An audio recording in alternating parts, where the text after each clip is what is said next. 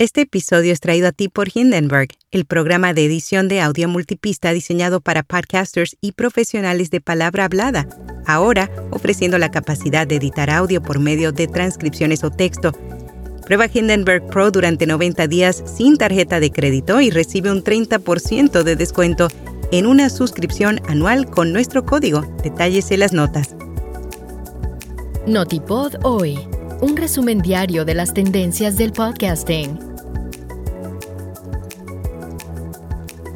YouTube admitirá la ingesta de feeds RSS a finales de año. Podcasters exitosos se sinceran sobre el futuro del podcasting y Google Podcast arroja luz sobre los sistemas de clasificación. YouTube admitirá la ingesta de feeds RSS a finales de año durante el evento Podcast Movement que se está llevando a cabo en Estados Unidos. El líder de producto de podcasting de Google, Steve McLendon, dio a conocer la noticia. Asimismo mencionó que en mayo de este año hicieron las primeras pruebas beta de este proyecto. Con esta novedad, los podcasters podrán incrustar sus feeds de audio en la plataforma lo que transformará el contenido en un video alojado en YouTube con una imagen fija. Cualquier fuente RSS se podrá incrustar en YouTube Music, incluso las privadas. El único requisito previo es que los podcasts estén disponibles en la plataforma del país en cuestión. The Hollywood Reporter conversó con los mejores anfitriones, ejecutivos y agentes en el negocio de los podcasts para conocer sus esperanzas, planes y predicciones de la industria.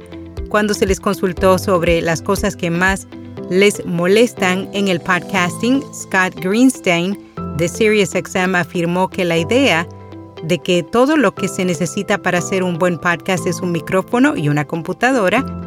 Por su parte, Ashley Flowers de Crime Junkies dice que lo que más le molesta es las pausas publicitarias mal colocadas.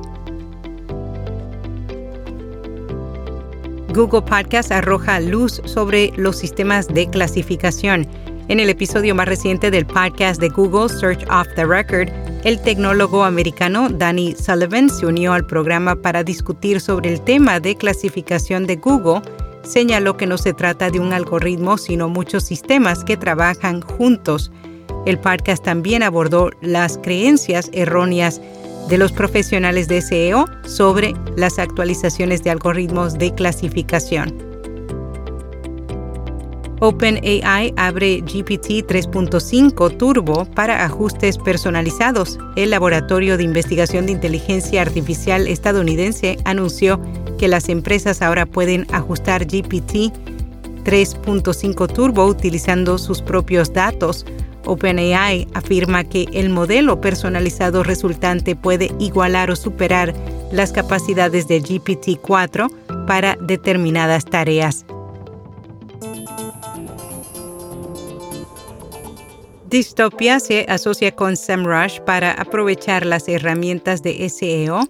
La plataforma de alojamiento de podcast reveló que estará trabajando con la empresa de optimización de motores de búsqueda SEMrush para ofrecer un mejor alcance a los podcasters.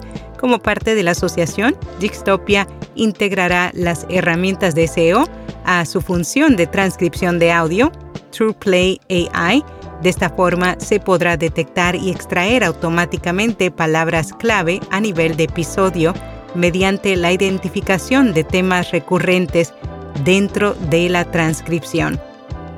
Estas palabras clave se pueden utilizar para orientar campañas de SEO. En podcast recomendado, Planeta Cuñao, un podcast de humor y divulgación donde se explican temas interesantes llenos de curiosidades cada episodio aborda una temática diferente. Y hasta aquí, no tipo doy.